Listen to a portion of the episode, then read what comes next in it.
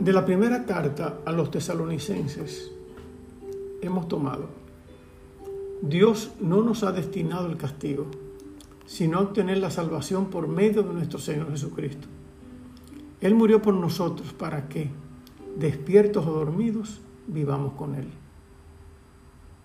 De esta manera, la vida cristiana debe estar marcada siempre por una actitud de preparación y vigilancia, entendido desde la perspectiva que no debemos vivir anclados en el presente, absolutamente despreocupados del futuro, dándonos la gran vida, sino que tenemos un futuro que conquistar desde la fe.